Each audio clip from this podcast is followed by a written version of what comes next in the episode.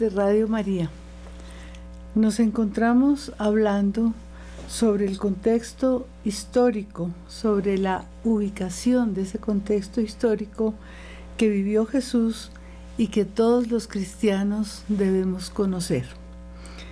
En el programa anterior les decíamos que para conocer con propiedad lo que pasaba en la tierra de Jesús en el momento en que él y la Virgen María vivieron, se hace necesario dar una mirada retrospectiva en la historia, hacia atrás, unos 200 años, con el fin de conocer el origen de muchas de las costumbres religiosas que, como muy bien apuntó nuestra querida oyente Ligia, tenían mucho que ver con la política y también con el desarrollo social y económico del país. Alcanzamos, ubicándonos en primer lugar en Judea, a hablarles de los macabeos y aquello que originó su rebelión. Recuerden que les contábamos que el rey Antíoco IV Epífanes, rey de Siria, de la dinastía Seleucida, quien gobernó desde el año 175 al 164 a.C., su nombre significaba Dios manifestado. Este rey quiso someter a los judíos obligándolos a renunciar a su fe en Yahvé, a adorar a los dioses paganos, a los dioses griegos, y quiso exterminar el culto. Prohibió toda clase de manifestaciones religiosas y los obligó a comer alimentos impuros y darle, como les decía, culto a los dioses griegos. Esto era algo verdaderamente inicuo para la fe de un judío.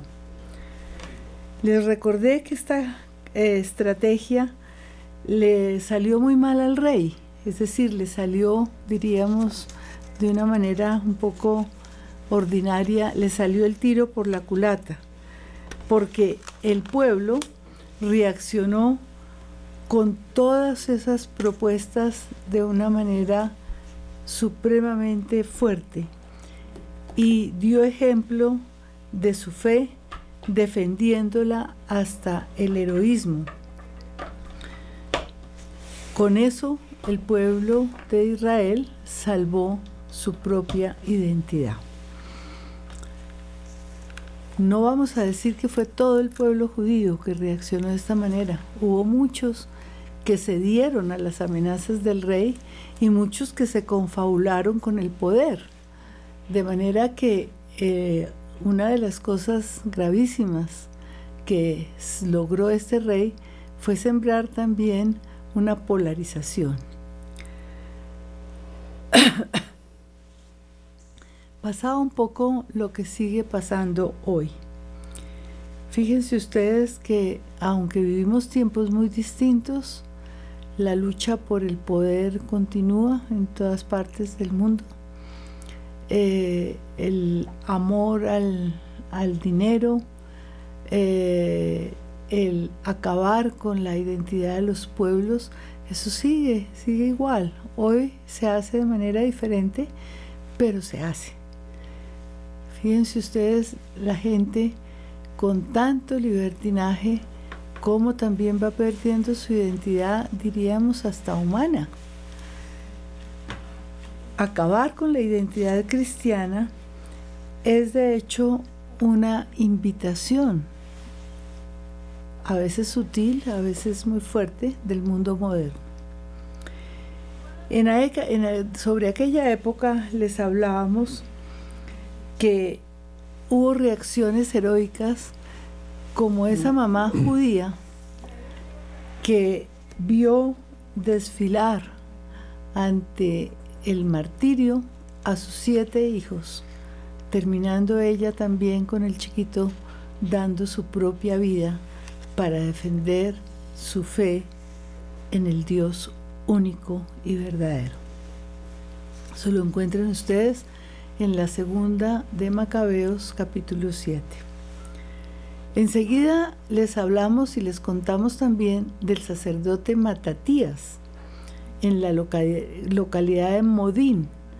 Matatías tenía cinco hijos y él, al ver que un israelita sacrificaba, hacía sacrificios ante los dioses paganos, mató a ese israelita que era obediente a las órdenes del rey y se refugió después con sus hijos, con sus cinco hijos, en las montañas y comenzó con muchos seguidores una guerra de guerrillas contra los sirios. Les contamos que Matatías murió en esa, en esas rebeliones, en esa guerra, fue enterrado por sus hijos en Modín y el mandato fue asumido por su hijo Judas, llamado el martillador, que en griego se dice Maccabi, de ahí el nombre de Macabeos. Alcanzamos en el programa anterior a hablarles de la extraordinaria lucha de Judas Macabeo, quien con ese fervor, pero desgraciadamente también violento, defendió la religión de sus padres y se convirtió prácticamente en este periodo hasta el verano del 162 después de Cristo en el dueño o en el amo de toda Judea. Fíjense que les estamos hablando de Judea. Acuérdense que el país de Jesús ya en su época, desde la época de la división del reino, eh, tenía dos partes, Judea en el sur, con su capital Jerusalén, y Galilea en el norte. Los ubicamos en su lucha, en la lucha de Judas Macabeo contra el rey Antíoco IV Epífanes. Primero, vio él que ese rey tenía esa absurda y loca idea de acabar con la cultura judía y convertir al pueblo a la cultura helenizante de los gentiles. Después de luchar contra este rey, luchó contra Antíoco V, el hijo de, Antíoco IV, y de Licias, quienes habían combatido contra Filipo de Macedonia, y después eh, le alcanzó a tocar Demetrio I, que fue llamado también Soter. Soter quiere decir Salvador. O sea que estos reyes, fíjense ustedes, se atribuían títulos que después nosotros comprendimos los cristianos que solamente se le podían dar a Cristo. Hasta que eh, esa lucha de, Judas duró hasta que Demetrio primero bajo el mando de un general llamado Báquides, envió numerosas fuerzas en la batalla contra, contra Judea y contra Judas, y éste murió en esa guerra. Gobernó a Judea desde el año 164 a.C. hasta el 161 a.C.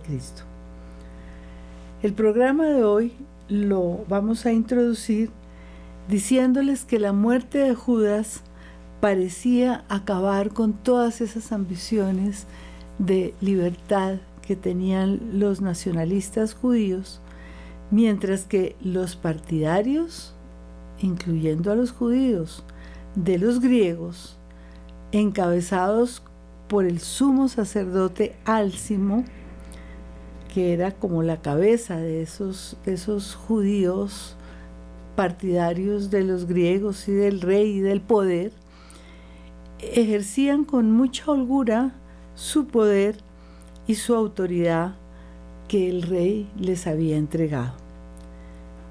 Pero los judíos de, de Judea, descendientes de Matatías y ahora de Judas Macabeo, ellos decidieron seguir luchando y nombraron a Jonatán, hermano de Judas, como su nuevo líder. Enseguida Werner les hablará de esa lucha encabezada por Jonatán.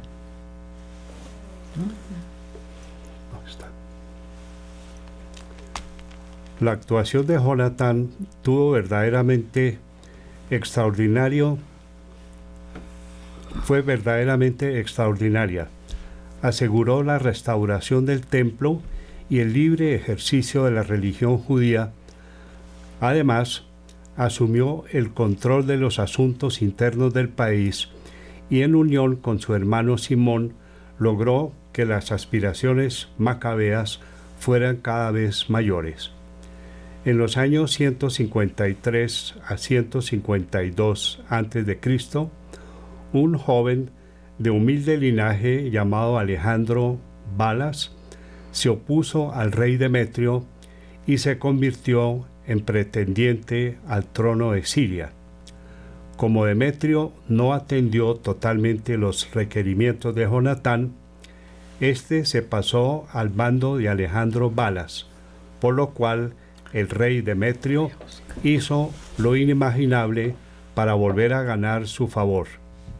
Eximía a los judíos de impuestos, les entregaba la fortaleza de Jerusalén, ampliaría el territorio judío entregándole tres regiones de Samaria, dotaría al templo con ricas dádivas y la reconstrucción de los muros de Jerusalén sería costeada por el reino.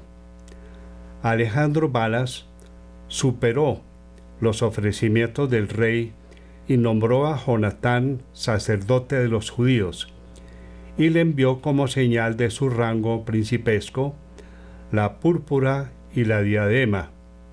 Jonatán aceptó, y en la fiesta de los tabernáculos del año 153 o 152 a.C., se convirtió en sacerdote y formalmente jefe del pueblo judío.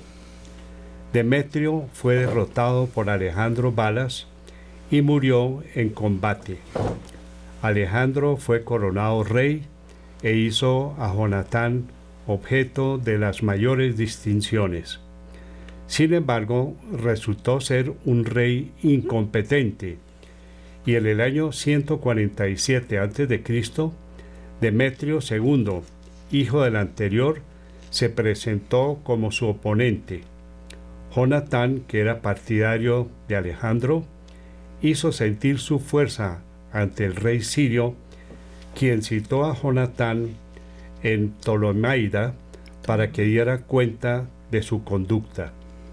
Pero Jonatán continuó con el cerco que había puesto a la fortaleza de Jerusalén y solo después viajó a Ptolemaida cargado de ricos presentes.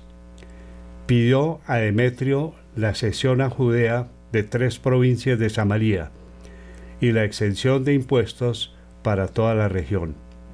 Como Demetrio I ya había dado estas concesiones a Jonatán, su hijo Demetrio II no se atrevió a negárselas, y Jonatán decidió levantar el asedio. Poco después del encuentro en Ptolemaida, el rey se vio forzado a hacerle nuevas promesas a Jonatán ante un nuevo peligro. Diodoto de Apamea, llamado también Trifón, un antiguo general de Alejandro Balas, consiguió apoderarse de Antíoco, joven hijo de Alejandro, a quien enfrentó como rival de Demetrio. Su situación se hizo cada vez más difícil. Sus tropas desertaban y los habitantes de Antioquía le fueron hostiles. Pidió ayuda a Jonatán, ofreciéndole grandes recompensas y éste le envió tropas que ayudaron al rey a aplastar la, región, la rebelión de Antioquía.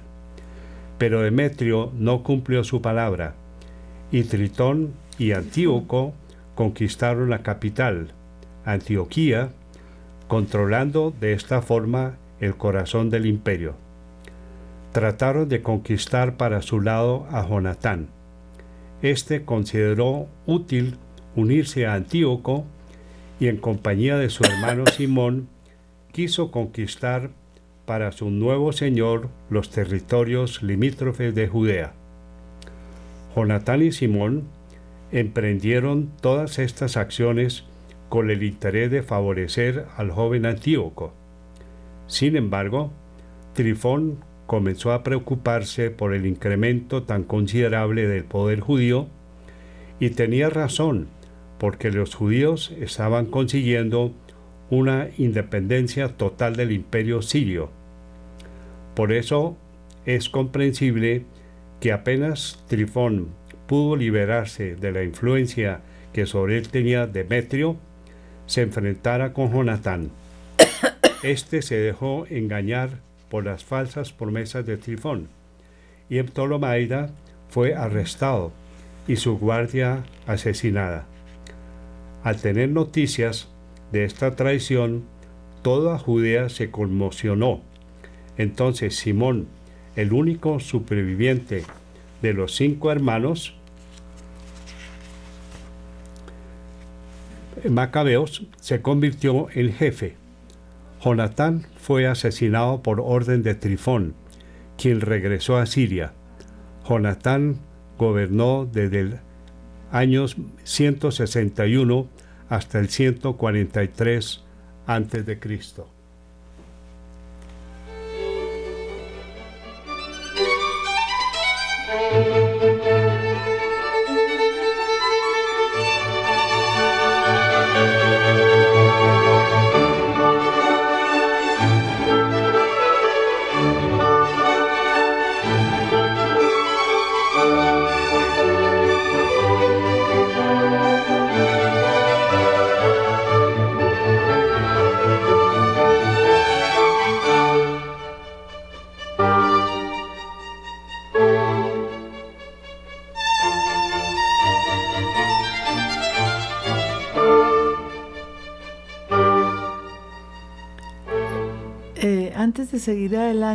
recuerden ustedes que con Jonatán se instaura en Israel el nombramiento en una sola persona de sacerdote y rey.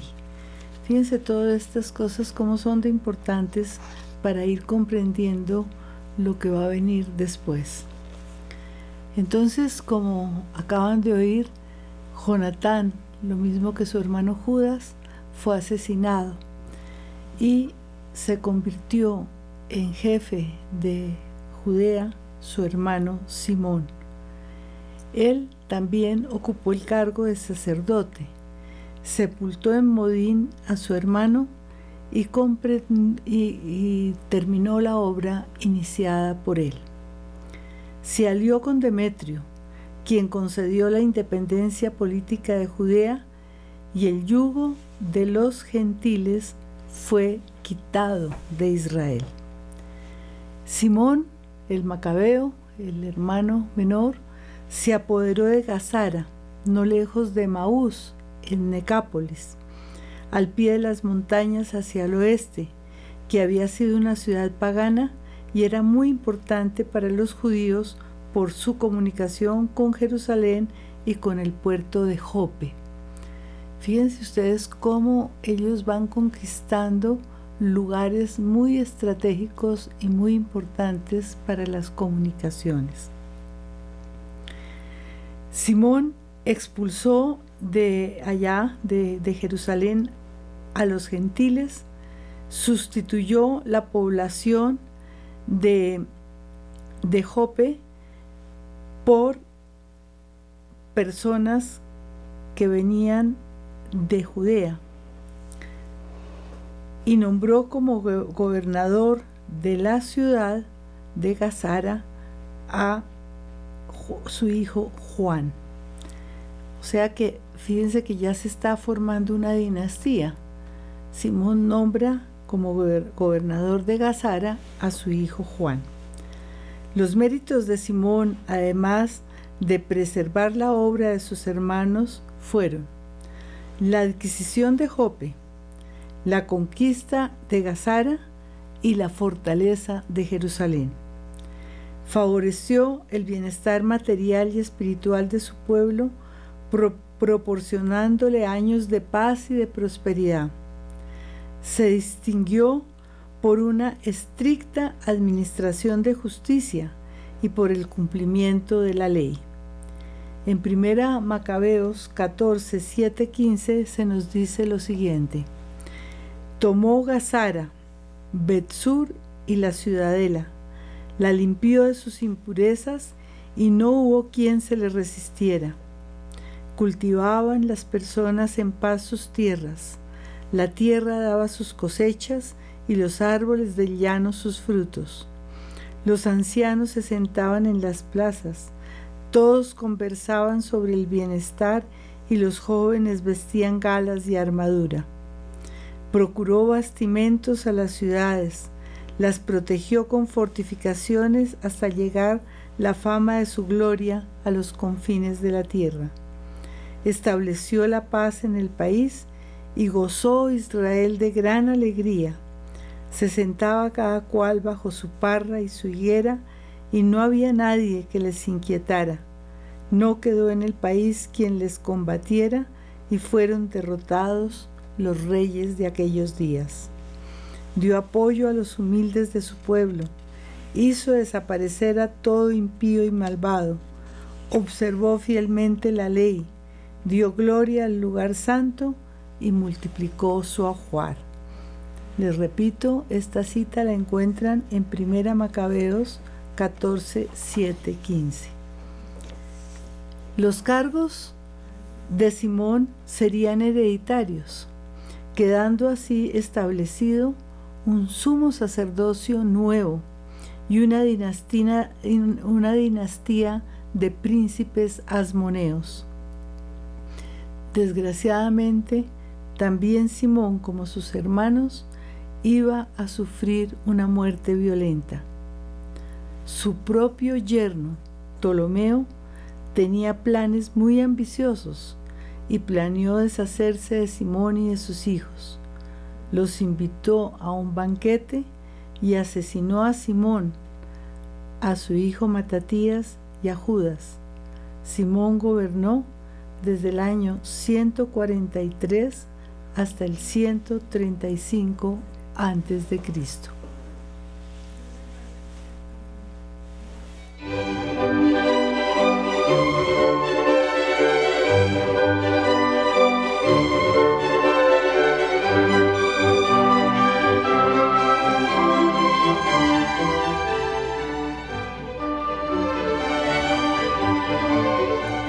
Vamos a hablar ahora de los sucesores de los macabeos. Los títulos que Simón tenía de sumo sacerdote y rey habían sido declarados hereditarios. Por eso su tercer hijo sobreviviente al asesinato de Ptolomeo, Juan Hircano, gobernador de Gazara, fue su heredero y sucesor. Ptolomeo envió sicarios a Gazara para acabar con la vida de Juan, pero éste, avisado por sus amigos, mató a los asesinos cuando entraron a la ciudad. Luego tomó posesión de Jerusalén, adelantándose a Ptolomeo, a quien mandó matar en la cercanía de Jericó. Un hecho muy importante sobre Hircano, cuyo reinado duró 30 años, es que rompió relaciones con los fariseos y dependía totalmente de los saduceos. Es en este momento que aparecen por primera vez en la historia estos dos nombres, aunque sus orígenes se remontan a un pasado remoto. Su consolidación parece haber sido consecuencia del movimiento macabeo. Esto es importantísimo lo que están oyendo, porque ustedes en el Evangelio van a oír hablar muchas veces de los fariseos, de los saduceos. Aquí ya aparecen consolidados, aunque ellos vienen de atrás, pero en este momento de la época de los macabeos es que se consolidan como unos movimientos muy fuertes dentro del pueblo. Los fariseos constituían un partido de estricta observancia de la ley, pertenecían a círculos cerrados y como lo anotamos anteriormente, aparecen muy fortalecidos en los inicios del movimiento macabeo con el nombre de piadosos o hasidim. Ellos son los que defienden a capa y espada el cumplimiento de la ley y ustedes verán hasta qué punto la observancia de, de la ley y de las normas se hace para ellos la norma de vida. Los saduceos en aquella época, los más encarnizados oponentes de los fariseos, eran los miembros del partido progriego que cooperaba con Antíoco IV Epífanes. Ellos no solo le abrían el campo al helenismo en la vida civil de la nación, sino que también se involucraban en lo religioso y en lo cultural.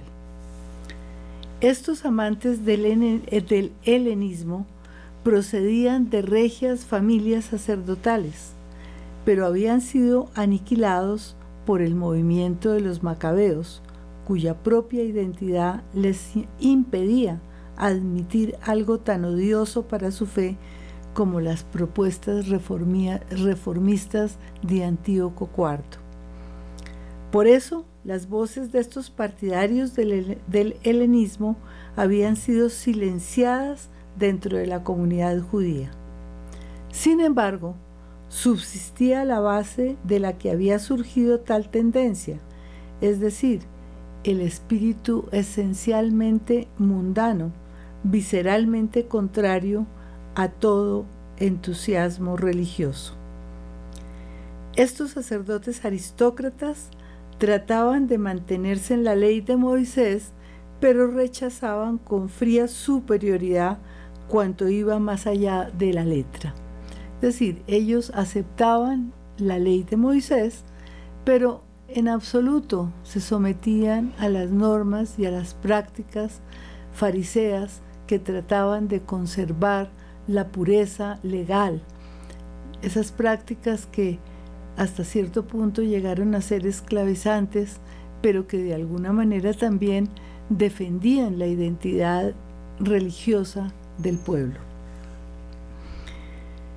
Sus intereses, los intereses de los saduceos, se centraban mucho más en la vida presente que en la futura estaban representados por sacerdotes de la más alta alcurnia y de mayor grado. Eran estos los hijos de Sadoc, que recibieron en ese momento el nombre de sadoquistas o saduceos. De ahí viene ese nombre.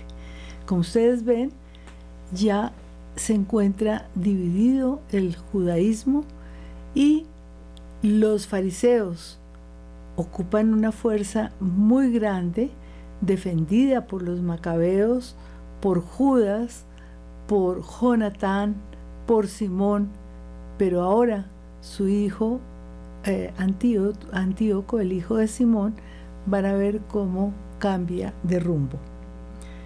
Flavio Josefo estima afortunado el gobierno de Juan Hircano a Flavio Josefo le pareció bueno el gobierno de Juan Hircano. Hircano, tras poner fin a la discordia, dice, dice Josefo, vivió dichoso después de haber ejercido el poder de una manera excelente durante 31 años. Murió dejando cinco hijos después de haber sido beneficiado por Dios con los tres dones más grandiosos, el gobierno del pueblo de Dios, el honor de sacerdotal y el don de profecía. Aquí vemos entonces tres títulos. El de rey, el de sacerdote y el de profeta. Esta afirmación de José fue cierta si se considera el deber, deber ser del poder político como medida de prosperidad y de felicidad. Es decir, fue un buen político, Juan Hircano. Ciertamente, Hircano, continuando la política de sus antecesores, logró ensanchar el territorio judío hasta el mar, apoderándose de Jope y de Gazara, como dijimos anteriormente, añadiendo otras conquistas al este, sur y norte y asegurando la independencia de su país respecto a Siria. Creó un Estado judío como no había existido desde la dispersión de las diez tribus. Hasta ahí Josefo, quien menciona el sepulcro del sumo sacerdote Juan. Hircano gobernó desde el año 135 hasta el 104 a.C. Yo quiero que ustedes sepan que esta síntesis la he elaborado de ese maravilloso libro de Emil Schürer, Historia del pueblo judío.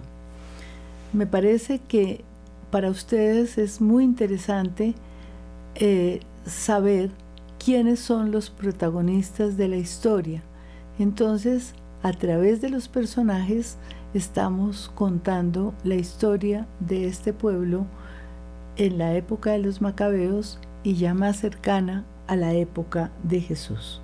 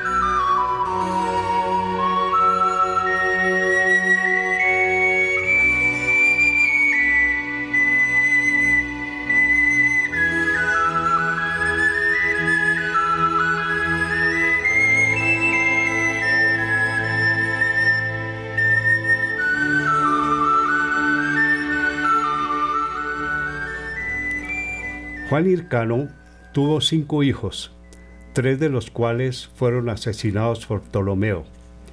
Hircano quería que le sucediera su mujer y no su hijo mayor Aristóbulo, quien heredaría únicamente el sumo sacerdocio. Insatisfecho con esta decisión, Aristóbulo no dudó en meter a su madre a la cárcel y la dejó morir de hambre. También encarceló a sus hermanos, excepto a Antígono, en quien confiaba para compartir con él el poder. Sin embargo, posteriormente se llenó de sospechas contra su hermano, creyéndolo capaz de usurparle el trono. Armó una treta para quedar libre de culpas ante el pueblo y lo mandó matar. Se dice que por esto Aristóbulo sufrió grandes remordimientos que apresuraron su muerte. Se apartó aún más que su padre Juan Hircano de los ideales de los macabeos y favoreció la cultura griega. Con todo, siguió siendo fundamentalmente judío, como lo demuestra el hecho más importante de su reinado, la conquista y judaización de los distritos del norte de Palestina. Anexó a Judea gran parte del país de los itureos y obligó a sus habitantes a circuncidarse y a vivir según la ley de los judíos. Las conquistas de Juan Hircano en el norte solo se habían extendido hasta Samaria y Esitópolis y la población de Galilea era hasta la fecha más gentil que judía, pero Aristóbulo extendió el judaísmo hacia el norte. Solo reinó un año y murió de una penosa enfermedad. Gobernó del 104 al 103 antes de Cristo. Tenemos una oyente, Ligia. Ay, doctor. ¿Cómo está Ligia? Yo lo sigo al piecito de mi oído. Bueno, qué maravilla. Y me, parece tan bonito toda la historia que ustedes tienen en, el, en la cabeza y en el corazón, pero me doy cuenta que para mí, pues, eh, personalmente el contexto que ustedes explican es tan importante porque ahí uno se da cuenta de que no solamente ahora hay tanta oscuridad y también tanta bendición, sino que en esos en esas épocas también hubo eh, esa ambición al poder y al dinero y tanta maldad. Pero de todas maneras también uno sabe que los protagonistas eh, fueron seres humanos que tuvieron cosas buenas y malas y se da uno cuenta de que todo eso viene en, eh, en la historia y de que todo eso también eh, viene culturalmente en los pueblos y en las épocas. Y nosotros estamos, como decía usted, viviendo cosas muy parecidas en otro en otra época, tal vez con otros contextos, pero que vienen a, vienen a ser lo mismo. Fíjese, Ligia, tiene toda la razón. Acuérdese de su apunte tan importante cuando nos dijo que usted percibía que toda esta religiosidad de aquella época también tenía muchas incidencias políticas. Pues aquí lo estamos viendo. Fíjese, estos descendientes de los macabeos, que tuvieron el ejemplo de sus abuelos, de sus papás, que fueron personas fieles a la ley, a su fe, cómo se van helenizando precisamente para ceder a la ambición del poder y poder tener más poder, hasta el punto que fíjese que un historiador tan increíble como Flavio Josefo dice que Juan Hircano fue un gran rey. Juan Hircano traicionó los ideales de sus padres y de su abuelo y se unió mucho a los, a los helenistas. Y ahora su hijo, pues peor que él, eh, se alía totalmente con ese, con ese poder. Siligia, desafortunadamente, nosotros también vivimos épocas donde los gobernantes se dejan corromper, luchan por el poder y por sus ambiciones absolutamente egoístas. Yo creo que sería un gran ideal impregnar nosotros desde nuestras posibilidades la, la sociedad, la política, las profesiones del espíritu verdaderamente cristiano, que es el amor, que es el compartir, que es el pensar en el bien del otro antes del bien nuestro. De manera que sí, fíjese que sus apuntes y sus intuiciones son muy certeras y ya verán ustedes cómo a Ligia y a todos ustedes les van a servir estos conocimientos de los contextos anteriores a Jesús para comprender mejor el Evangelio.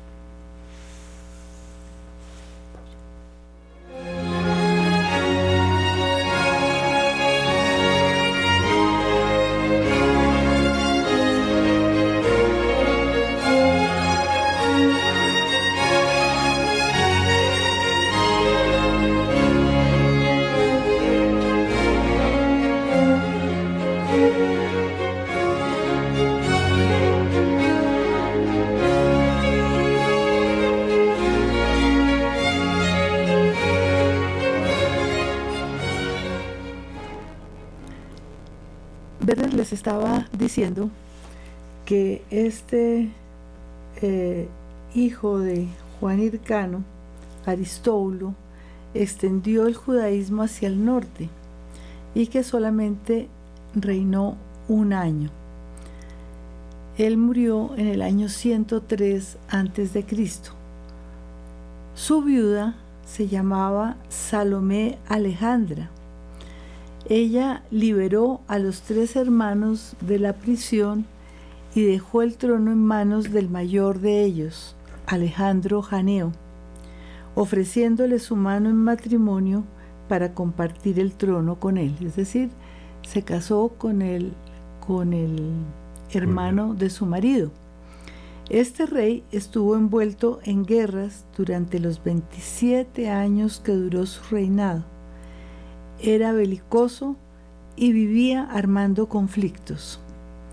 Internamente tuvo muchos problemas con los fariseos que habían adquirido un gran poder ante el pueblo durante la dinastía de los asmoneos.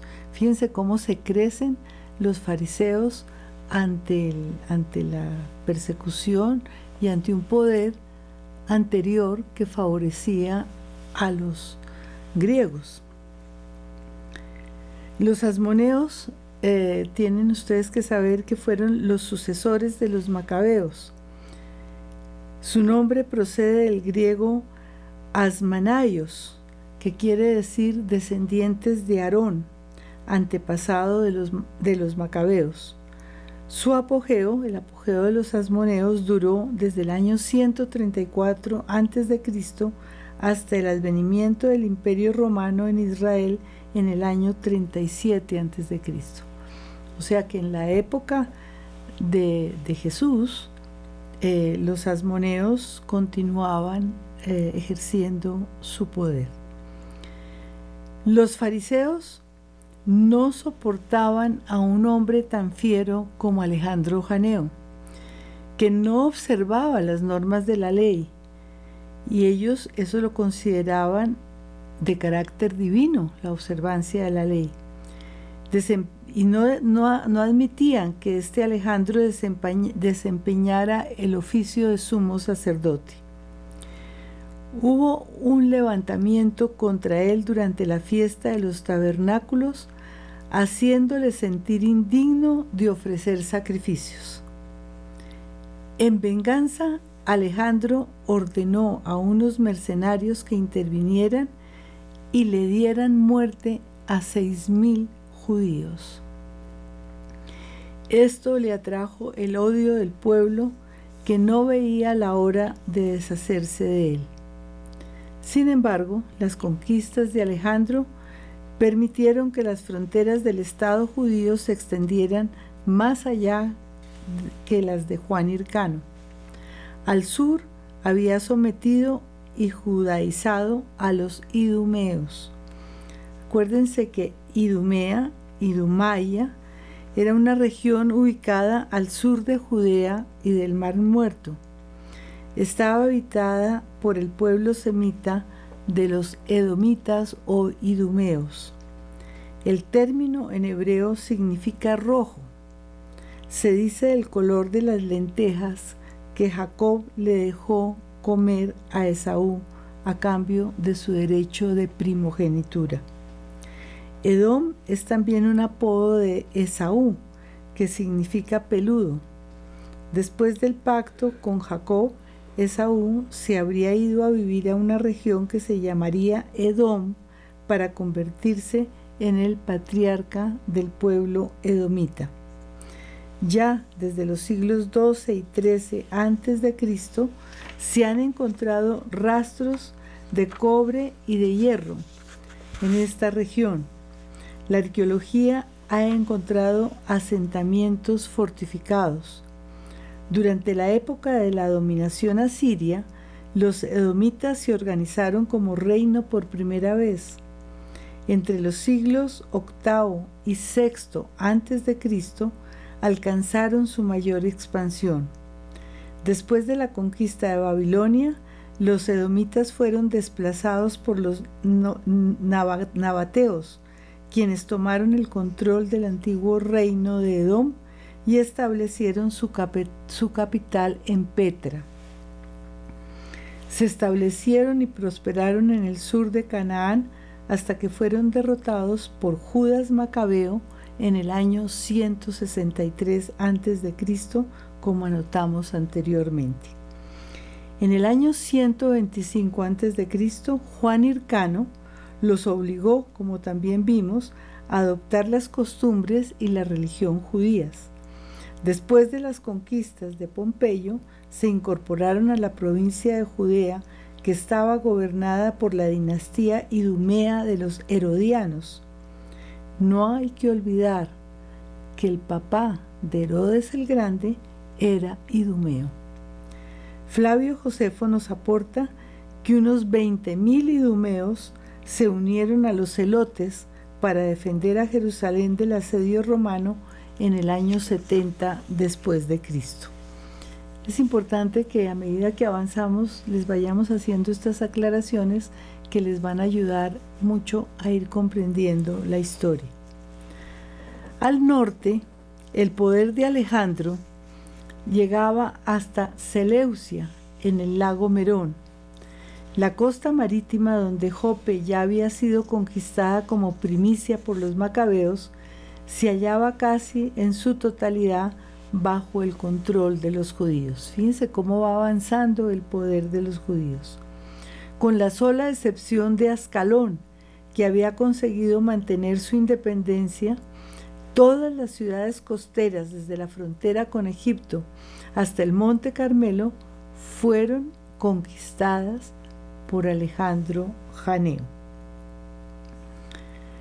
Y todo el territorio del este del Jordán, que se extiende desde el lago Merón hasta el Mar Muerto, quedó bajo la jurisdicción de Alejandro, incluyendo ciudades de cultura griega como Hipos, Gadara, Pela, Dion y otras. Sin embargo, no se trató del auge de la cultura griega porque Alejandro sometió todos los territorios conquistados a las costumbres de su pueblo. Es decir, los eh, descendientes de la cultura griega que vivían en estas regiones adoptaron por orden del rey Alejandro Janeo las costumbres judías. Hacia el final, del reinado de Alejandro, el rey de los nabateos, Aretas, acuérdense que este rey Aretas es nombrado en los hechos de los apóstoles. Los nabateos eran de la tribu de Nebayot, hijo de Ismael, como lo vemos en Génesis 25, 13, en Génesis 28, 9 y 36. Habitaban al sur y al este de Palestina eran eminentemente nómadas. Su mayor desarrollo abarca los, siglos cuarto antes de Cristo hasta el primero después de Cristo. Por eso fíjense ustedes que en la época en que se va formando el cristianismo, hablamos del rey Aretas IV. Con Aretas IV, quien gobernó desde el año 9 antes de Cristo hasta el 40 después de Cristo, el reino nabateo alcanzó su máximo esplendor. Aretas subió al trono sin la aprobación del emperador Augusto, por lo cual inicialmente estuvo enemistado con Roma. Posteriormente atrajo su favor ayudando a Varus, un general romano, contra una sedición de los judíos. Su enemistad con ellos se vio incrementada cuando Herodes Antipas repudió a la hija de Aretas IV para casarse con Herodías, esposa de su hermano. Acuérdense que esto ya sale en el Nuevo Testamento. Hacia el final del reinado de Alejandro, entonces les decíamos que el rey de los nabateos Aretas, cuya autoridad se extendía hasta Damasco, se convirtió en el vecino más poderoso y peligroso para los judíos. En el sur y en el este, Palestina tenía fronteras con regiones hasta las que llegaba el poder del rey Nabateo. Alejandro se vio obligado a retirarse ante el ataque de Aretas a la ciudad de Adida, en el mismo corazón de Judea, sufriendo una lamentable derrota. Después de muchas concesiones, logró que Aretas, el, antepasado de Aretas IV de la época del Nuevo Testamento, se retirara. Durante los tres años siguientes, del 83 al 80 a.C., extendió su hegemonía conquistando varias ciudades, como Pela, Dion y Feraza, y en el norte tomó a Gaulana, Seleucia, y se apoderó de la fortaleza de Gamala.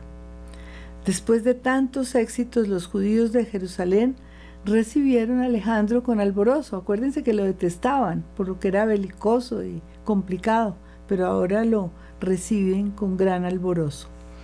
Como era muy aficionado al alcohol, Contrajo una enfermedad que lo acompañó durante los últimos tres años de su vida. Murió en el año 76 antes de Cristo. Sepultado con honores en Jerusalén. Alejandro Janeo gobernó desde el año 103 a.C. hasta el 76 a.C. En su testamento dejó a su esposa Alejandra como heredera del trono y nombró a su hijo Hircano II como sumo sacerdote. Hasta aquí entonces el programa y esperamos que todos estos datos y acontecimientos les sirvan para irse ambientando y leer el Nuevo Testamento. Hasta el próximo miércoles, si Dios quiere, y muchas gracias.